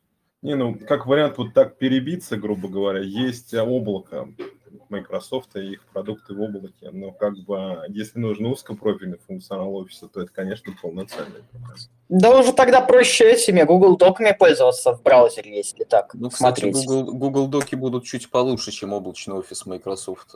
Тут, да, да согласен. Да. Они больше на рынке. Эта и... тема, на самом деле, прикольная. Тем более, там можно опишки всякие использовать, да, для ну, например, какой-нибудь скрипт на питоне можно написать, который там парсит сайт и, грубо говоря, тебе в таблице это результат кидает. Вот это прикольная тема. Вот. Так что тема крутая. Ну и само собой кроссплатформенная, да. Где есть Chrome, там есть и Google Доки. Ну, не только Chrome, под любым браузером, в принципе, поэтому... Ну да, под, в принципе... Ну, я не знаю, я вроде под, вроде под Firefox работает Google Доки, но ну, у меня, кстати, сейчас я поставил Firefox, мне интересно попользоваться новой версией. Вот, тем более внешне он теперь выглядит гораздо симпатичнее. Да, вот. Но согласен. все же Chrome для меня это вот как бы меня в нем вообще ничего не раздражает, это вот как будто бы под меня делали, вот как бы Chrome. И Chrome всегда ну, любил. Мне, мне сейчас какая фи... Я просто пользуюсь Firefox, и мне вот не хватает вот этой фичи Chrome новой. относительно новый, да, там, не знаю, несколько месяцев уже есть на самом деле. Объединение вкладок, да? Да-да-да-да-да-да. Она, кстати, по-моему, еще в Вивальди есть. Еще раньше в Вивальди появилась. Фишка офигенная просто, я Ой, постоянно вкладки, пользуюсь. когда цвет делаешь, типа выкладки, в группе выкладки. Да-да-да. И я вот из-за этого подумал все-таки обратно на хром прикатиться. Вот Думаю, думаю. вкладок, Но опять же, да. мне что в Firefox нравится, можно скорость прогрузки, во-первых, настроить. Я считаю, что в Linux она просто во всех браузерах по умолчанию дико медленная. Я не знаю почему. Есть вроде IMVille, такая программулина, но она старейшая, и это костыль. Причем который в э, других прогах может плохо работать. А, поэтому, а в хроме мне, приш- мне придется, короче, расширение какое-то стороннее ставить, которое позволило бы, Это, позволило бы ускорить это как- прокрутку. Это как на андроиде в режиме разработчика многие типа крутят анимации, типа ставят выше, медленно. Очень у многих тоже такая. Не, в андроиде, вообще-то в андроиде офигенная анимация по умолчанию, как бы. Э, Скорость анимации там очень да. даже хорошая. А вот в Linux с прокруткой вообще беда какая-то. Если в GTK приложениях еще ничего, ну, на гноме в GTK приложениях, особенно GTK 4 приложения, там хорош, хорошая скорость, да. Вот в браузерах, в электрон приложениях, кстати, это вообще непозволительно медленно. Я не понимаю, почему. Почему на винде нормально, почему на Linux так медленно? Кто это, кто вообще до этого додумался? Кто разработчик. Разработчики. А, Кстати, тут э, пользователь D спрашивает, какие есть дистрибутивы, кроме Manjaro и PopOS, э, в которых будут э, проприетарные драйвера и кодеки из коробки. Кто-нибудь знает? Об- А, не, Ubuntu нет, Ubuntu нет. Просто тот же Mint, Блин. там вроде они не прямо из коробки, то есть там просто нужно потом зайти в менеджер драйверов и его поставить. Может? Deepin, э, возможно. Ой, нафиг этот DP, он глючный. Ну, я не Кстати, про... Ладно, я- ладно, я, я не буду так говорить, я не Я пробовал. Deepin... Не, на самом деле Deepin реально был глючным, но я не знаю, как сейчас, потому что я его ставил года 4 назад, я, честно говоря, даже не помню. Потому что он глючный, я не буду от себя говорить, ладно, я, я поторопился немножко, но Да, не, у мне него кажется, что он глючный, вот так э, сформулирую. У него на самом деле проблемы есть, даже сейчас мне вот говорят те, кто его юзают, что да, какие-то небольшие проблемы есть, но он развивается и развивается довольно неплохо. Вот э, многие говорят, что, мол, ой, дизайн копируют. Мне очень нравится довод маководов о копировании дизайна. Видимо, они не в курсе, что Mac сам много у кого что скопировал, а, в принципе, фрю- всю FreeBSD скопировал вместе со стеком TCP/IP, да, как бы. Поэтому уж что-что, а копировать Mac умеет. Поэтому Ну, между Вот. прочим, кстати, вот эти кнопки в заголовке у приложений, это у гнома сперто. То есть в macOS вот эта штука, которая сейчас в Safari, например, там, в Finder, вот это все с гнома сперто. А, Ну, тут, кстати, Третьего. не знаю, я это не изучал, мне, честно говоря, все равно. Кстати, э, люди, а есть кто использует прям чистый гном? а, Я использую, ну, как чисто, у меня несколько расширений есть, э, но Ну, эти у меня то же расширения- самое. У меня типа чисто, но с небольшими расширениями, там, док добавить и все такое. Без Я панелей каких-то. То есть как бы сильно UX я не менял. А, Я я имею в тоже виду Но какие-то есть, да. Стандартную тему, я имею в виду. А, у меня стандартная тема. Вот у меня Debian Seed с гномом и с KDE. Вот. Ну, гном моя любимая оболочка, и у меня там буквально несколько расширений, которые чуть-чуть мне помогают. Даже без дока, кстати, да, что док у меня не стоит. И тема Что, вопросов не возникало? Вот когда браузер открываешь, Firefox, что-то как-то сомнительно выглядит стандартной темой гнома. А, Не знаю, у меня, ну, у меня Chrome.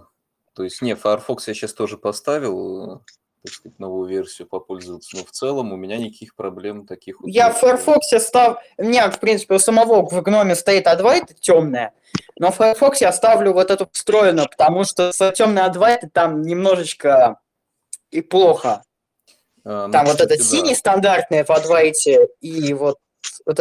Он в Firefox не очень выглядит. В Firefox честно. можно поставить э, в самих настройках браузера темную тему, и она довольно симпатичная, как бы.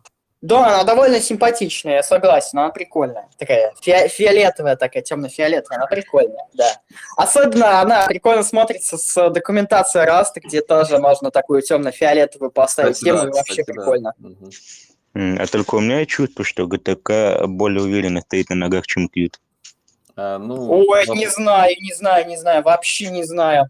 Я как бы на ГТК чуть-чуть писал на питоне. Вроде ничего такого плохого не скажу, но, блин, вот не знаю, почему-то Qt он больше, больше распространения имеет, чем ГТК, намного больше. Так Qt, что он- вообще не уверен.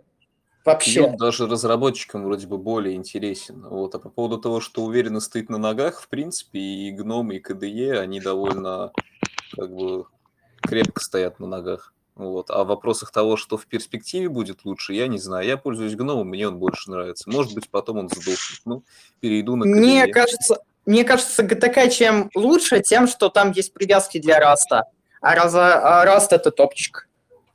Я как бы, А, я вот немножко на Rust е пробовал, Сколько ну как немножко. То есть я потихоньку выучу, прикольная тема. Ребят, не перебивайте друг друга. Я понимаю, что есть задержки. Ну, бы, давайте, кто еще может на какую тему высказаться. Мы уже с вами сидим э, почти полтора часа. Давайте потихоньку закругляться. И давайте, если есть вопросы к администрации, к проекту или хотите высказаться, давайте каждому, кто хочет, вперед. Можно? Да, конечно. А, По поводу того, что именно стоит Qt либо GTK, очень быстро скажу.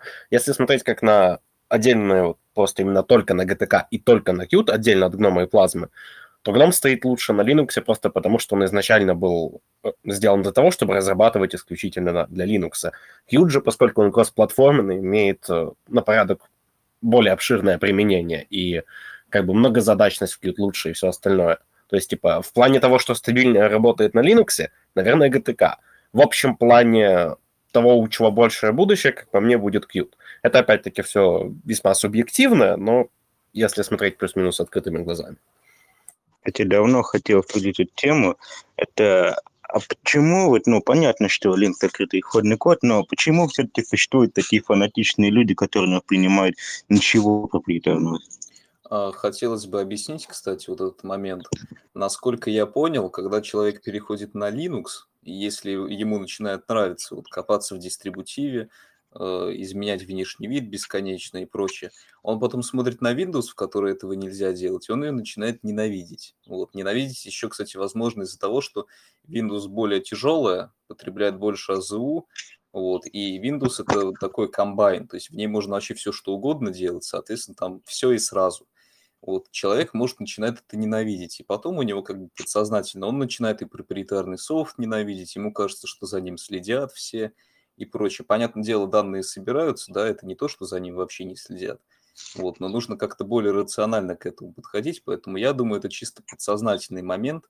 Люди, которые используют операционную систему для каких-то конкретных задач, они не будут заморачиваться в этом плане. Им главное сделать задачу удобно, быстро и качественно. Вот. В принципе, А есть те, которые, как и я, просто не воспринимают Windows всерьез? А, Ну, я не знаю, Linux, как можно не принимать Linux всерьез? 95% серверов работают на Linux. Я про Windows. А, Windows всерьез не воспринимаешь или что? Да. Я не услышал. Да. А, Ну, я не знаю, как можно его не воспринимать всерьез, потому что ты очень многого под Linux сделать не сможешь. Кстати, как и под Windows тоже, не все можно сделать. Поэтому желательно как бы пользоваться и тем, и тем. Ну, если, конечно, это действительно нужно. Тогда А, появляется AutoCAD. вопрос. Кто Вопрос. пользовался Windows? Зачем нужен Mac тогда? А Mac это... У Мака есть ну, экосисте- экосистема, целое А, да, устройство, которое дают тебе возможность пользоваться сервисами, устройствами в рамках одной экосистемы.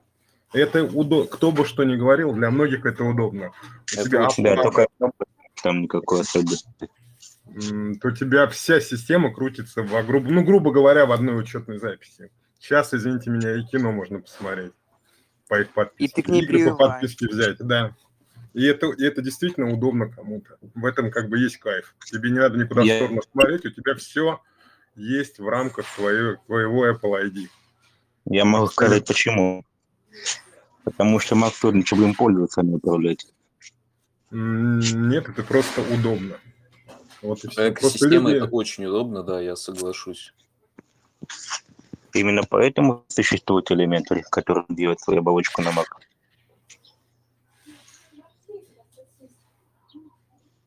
Ну, это доказывает, как бы, грубо говоря, что можно, есть свобода, люди вот пилят элементари OS на пантеоне. Но это тоже хорошо, кто-то это выбирает. Это А, не ну нужно да. сравнивать, не нужно сравнивать экосистему Apple с пантеоном, там, допустим. Многие Я имею в виду, я имею в виду так вот, внешне. Не составляющая, а так, внешне. но внешне они на самом деле разные.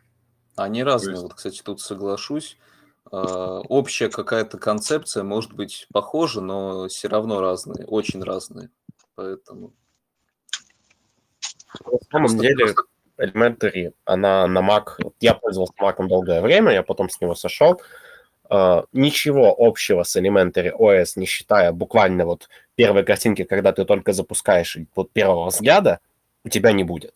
Ну, это да, но там, э, видите ли, в чем причина? Многим просто хочется иметь снизу док, ну, вот как бы общая такая какая-то, с доком снизу и с тоненькой панелью вер- вверху. Кому-то это удобно, но это можно сделать в гноме, но гном все-таки он, э, скажем так, Кстати, немножко может а какой идеи придерживается гном 40? Ну, насчет идеи не знаю, я особо и не изучаю, я просто пользуюсь и все. Мне гном нравится. Поэтому насчет идеи это у тех, кто в этом разбирается. Ну, идея у GNOME была такова, то, что это была альтернатива тогдашнему KDE с э, проприетарной лицензией. А, ну это да, кстати, В принципе, и тогда... все. Э, У Qt, Я да, был имею... тогда проприетарным. Вроде Не, просто 40 как-то не похож на предыдущие остальные. Да не, на третий он, ну там поменяли, да, в лучшую сторону, как по мне, Гном 40 стал восхитительным. Вот, хотя мне и Но непривычно. нравится. А, непривычно, но видите, дело привычки, привыкнуть можно за час. Это вот как мне, это как, например, с вертикальной мышкой. А, Вы привыкнете буквально за полчаса. Это как с раздельной клавиатурой или с эргономичной клавиатурой. Привычку выработать довольно просто. Просто хочет человек привыкать к чему-то или нет. Вот. Говорить о том, что гном неудобен, ну, кому-то может и неудобен, но если вы им пользовались, если вы пользовались именно так, как он задуман, то, скорее всего, он должен быть удобным. Вот, ну, А идею эксперимента. гнома что автоп еще? вопроса. Я чисто ради эксперимента попробовал два дня, и что-то как-то не привык. Вот про идею гнома что могу сказать? Вот идеи, ну, по крайней мере, третьего и сорокового гнома идея какая? Что тебя вообще ничего должно, не должно отвлекать. То есть ты должен быть сконцентрирован на работе. на одном Да-да-да. приложении. Да-да-да. Это Вот. действительно И в принципе, и в принципе, вот эта идея, она очень сильно влияет на дизайн. Дизайн во много необычный. Там и рассчитано все на то, что ты будешь держать один-два приложения на одном рабочем столе. И что вот эти приложения ты можешь очень легко перетаскивать между рабочими столами. И, кстати, в 40 гноме это еще круче стало, потому что у тебя по бокам, помимо одного рабочего стола, теперь еще по бокам есть два рабочих, рабочих стола. Вот, и ты можешь очень просто одним взмахом просто перетащить э, приложение на другой. Это очень удобно. А, вот, ну да, это помогает сконцентрироваться на своей работе. Вот если в каком-то одном приложении работаешь, и тебя ничто не будет отвлекать. Только вот тоненькая панель сверху, которая лаконично вписывается в интерфейс. И все. Кстати, я хотел узнать насчет красной шляпы. Это она использует гном, потому что как бы он не отвлекает или потому что GTK свободен? В отличие от Qt. Ну, GTK, гном же изначально, вот тут правильно сказал человек, как альтернатива KDE, если я не ошибаюсь, Qt был проприетарным раньше. Вот. А гном создали как полностью это открыто DE. Вот. И поэтому, соответственно, он во многих дистрибутивах по умолчанию, вот, а сейчас считается флагманским. Хотя KDE тоже флагманский, но KDE вот KDE не ставят. Честно говоря, ну, даже не насколько я знаю, знаю, в OpenSUSE, в OpenSUSE KDE является флагом. Э, В OpenSUSE, да, KDE работает лучше всего. Э, Ну, GNOME, в принципе, тоже хорошо работает, я им пользуюсь. ради учтиво работать не на неоне. А Neon э, дистрибутив хороший, но у многих с ним проблемы. Он либо работает хорошо, либо работает плохо. Я вот у кого не спрошу. Либо хорошо, Да. либо плохо. Как у Debian. Э, Ну, что значит как Debian? Хорошо. Debian может и Проблема. Debian... Не, а, просто проблема Debian в том, то, что он костяной, то есть, когда ты ставишь Debian, там нужно немного допилить, так сказать, и тогда будет идеально. А, Прекрасно. потому Вот у что, да, он, он э, ни ситуация. под что не заточен, да, он такой немножко в этом плане странный, нужно много чего доустановить, но в целом зато нет ничего лишнего особо. Вот, Не, мне стра- нравится не, вот это. Не странный, а универсальный. Да, да, универсальный. Мне еще нравится то, что я могу использовать на своем домашнем сервере и на десктопном компьютере одну операционную систему. У меня Debian Seed на десктопе, ну и с Windows, естественно, с Windows 10 Pro, и на сервере Windows, Full Windows э, Debian Stable. Это очень удобно, когда одна система. Вот. Ну и плюс Debian, кто бы что ни говорил, но он стабильный, а стабильность – это прежде всего предсказуемость. Если там что-то и сломается, ты наверняка знаешь, что именно. Вот. Кто бы что ни говорил, но в Арче не всегда одно и то же может сломаться, собственно говоря, по одной и той же причине. Вот. Э, Поэтому Друг, у стабильность... которого Арч работал три года и не поломался. Что еще раз? У меня был друг, которого Арч работал три года и не сломался. Ну, слушайте, у меня был знакомый, у которого Арч 7 лет работал, и там вообще никаких проблем, но я вот в это не поверю. Я тоже Арчем пользовался, я не понаслышке о нем знаю. Вот, и я что могу сказать, что люди, которые используют Арчи, которые вот такое говорят, они, как правило, на нем не работают. У них просто браузер и все. И, как правило, какие-то проблемы, они им не придают особого значения. Но если я, к примеру, работаю, если ну, время – это деньги, это все знают, я не хочу тратить целый день на поиск проблемы. Мне нужна просто стабильная операционная система, и все. Я не хочу ни с чем заморачиваться. Я уже назаморачивался, я пользуюсь Linux уже очень давно, я что только не делал. И с Арчем я тоже, я его очень долго изучал, и его историю, и о том, как у них вообще все устроено и прочее. Так вот я как-то сказал, что Арчи – это система, которая работает по принципу KISS, да. Система не пытается быть умнее пользователя. И мне человек такой, э, давай пруфы. То есть они даже не знают каких-то банальных вещей. Вот когда я говорю, что система не для новичка, это не значит, что новичок с ней не справится. Если новичок будет разбираться, сидеть и вот все вот это штудировать, то, конечно, скорее всего, у него получится его поставить, настроить и им пользоваться. Но система для новичка – это как бы система, которая многого не требует. То есть ты постепенно что-то изучаешь. Тебе не нужно сесть и два дня читать мануалы. Ты просто как бы полчаса потратил, посмотрел, как оно работает, поставил и потихоньку изучаешь. Ты потом, потом все-таки надо попробовать Арчи, я считаю. То есть э, попробовать, в принципе, надо все. Вот. Ну, кроме Генту, Генту, так сказать, все мои мозги выбило. Гента на задачи специфи... под специфичные задачи специфичные такие дела, А, поэтому я бы даже Генту сказал, нельзя просто так взять и подставить. И не надо. Генту, да, по мануалу просто не поставить, там все гораздо сложнее, и, так сказать, она вас вымотает, гарантирую. А у Calculate Linux это ж на генту вроде. А, там Calculate, да, это, это на Генту основанный наш дистрибутив, кстати, российский, э, Это с, Гент, графическим, с графическим Ну, инсталлятором. Я читал Кстати, а что а, стабильнее? Calculate Linux.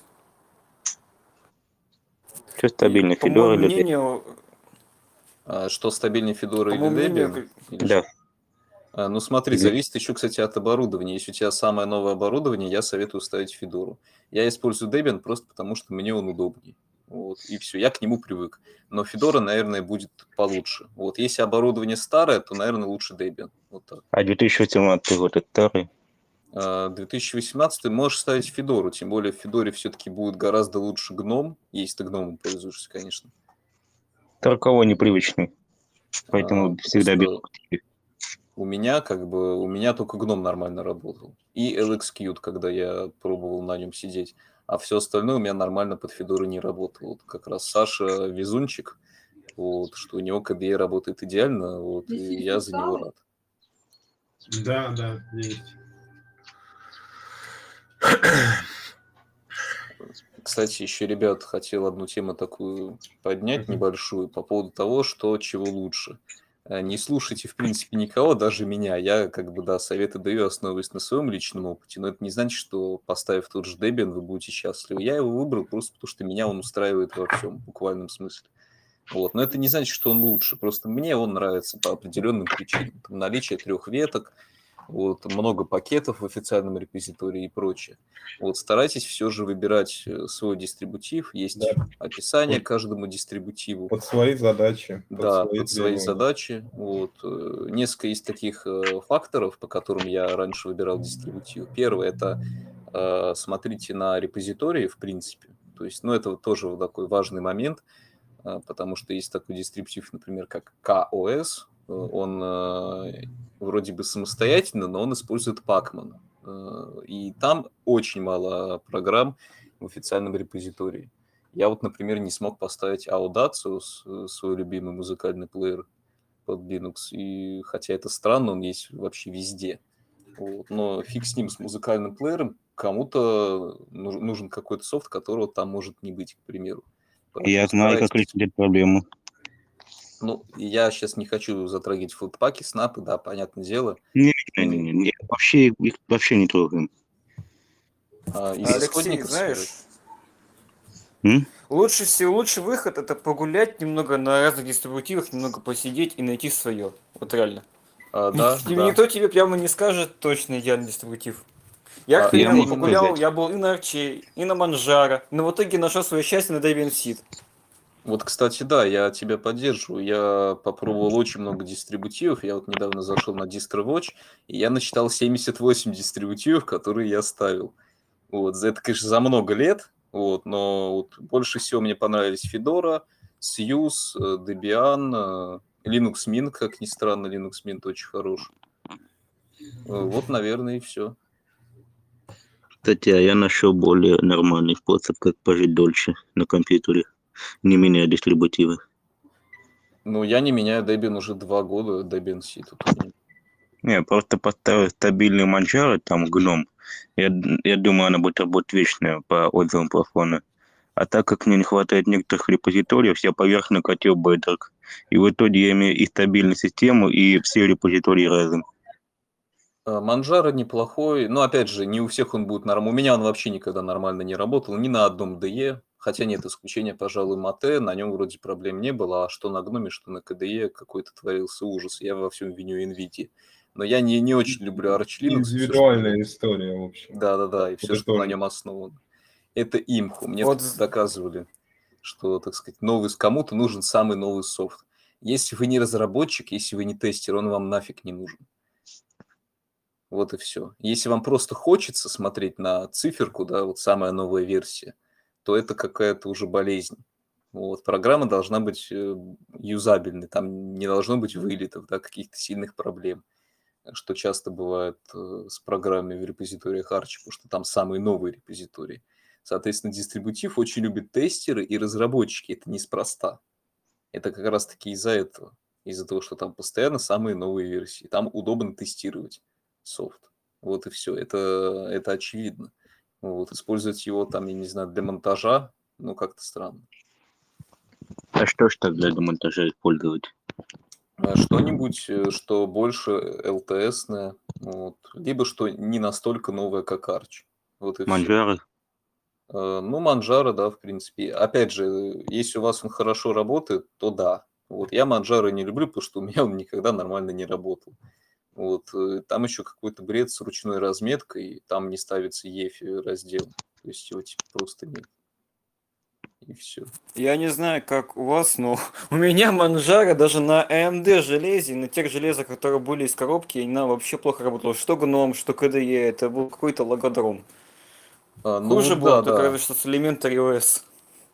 Кстати, вот с Elementary у меня какая-то странная шляпа. Я ее периодически ставлю, может, раз в полгода. И она иногда вообще нормально не работает, а иногда все идеально. И у меня чередуется это. То есть один раз поставил, все идеально. Ставлю там через полгода. Батарея. Это ужасно. Это не система, это батарея. Ну да, да. Ну, я то же самое могу сказать про Манжара. Опять же, никого не хочу обидеть, но я очень не люблю этот дистрибутив. Я не понимаю, зачем его использовать. Вот, но это имху. То есть это чисто мое мнение. Если у вас он работает хорошо, могу лишь позавидовать. Потому что в целом система готовая, в ней ничего особо не надо настраивать. Поэтому если Лич- работает, то пользуйтесь. Лично я его и пользую как фундамент для другого дистрибутива. Ну, почему бы и нет. Вот главное, что, опять же, самое главное, это найти дистрибутив, на котором вам комфортно. Вот, опять же, факторы, да, смотрите на количество пакетов в репозитории, смотрите на то, на какую графическую оболочку дистрибутив, так сказать. Потому что Fedora та же, она не скрывает, у нее гном. Основная редакция, и лучше всего работает гном. С остальными Причем- могут быть проблемы. Причем лучше гном, как по мне, это 3.38. Лучше прям не было никогда.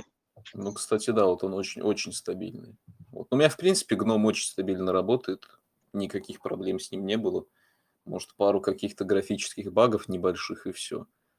Вот, а так все нормально. А та же Сьюз, например, она больше на KDE, да. Они, в принципе, активное участие в разработке KDE принимают, поэтому KDE там будет лучше. Но это не значит, что там плохой гном. Гном там хороший, на четверочку. Вот, я тоже его там пользую, им там пользовался. А Тот же Linux Mint – это Cinnamon, понятно, но это не значит, опять же, что Mate и XFC там плохо работают, просто Cinnamon их основная, у них на нее упор. Вот. В общем, на несколько таких факторов э, надо смотреть, прежде, ну, прежде чем что-то выбрать. В таком случае вы, скорее всего, не разочаруетесь.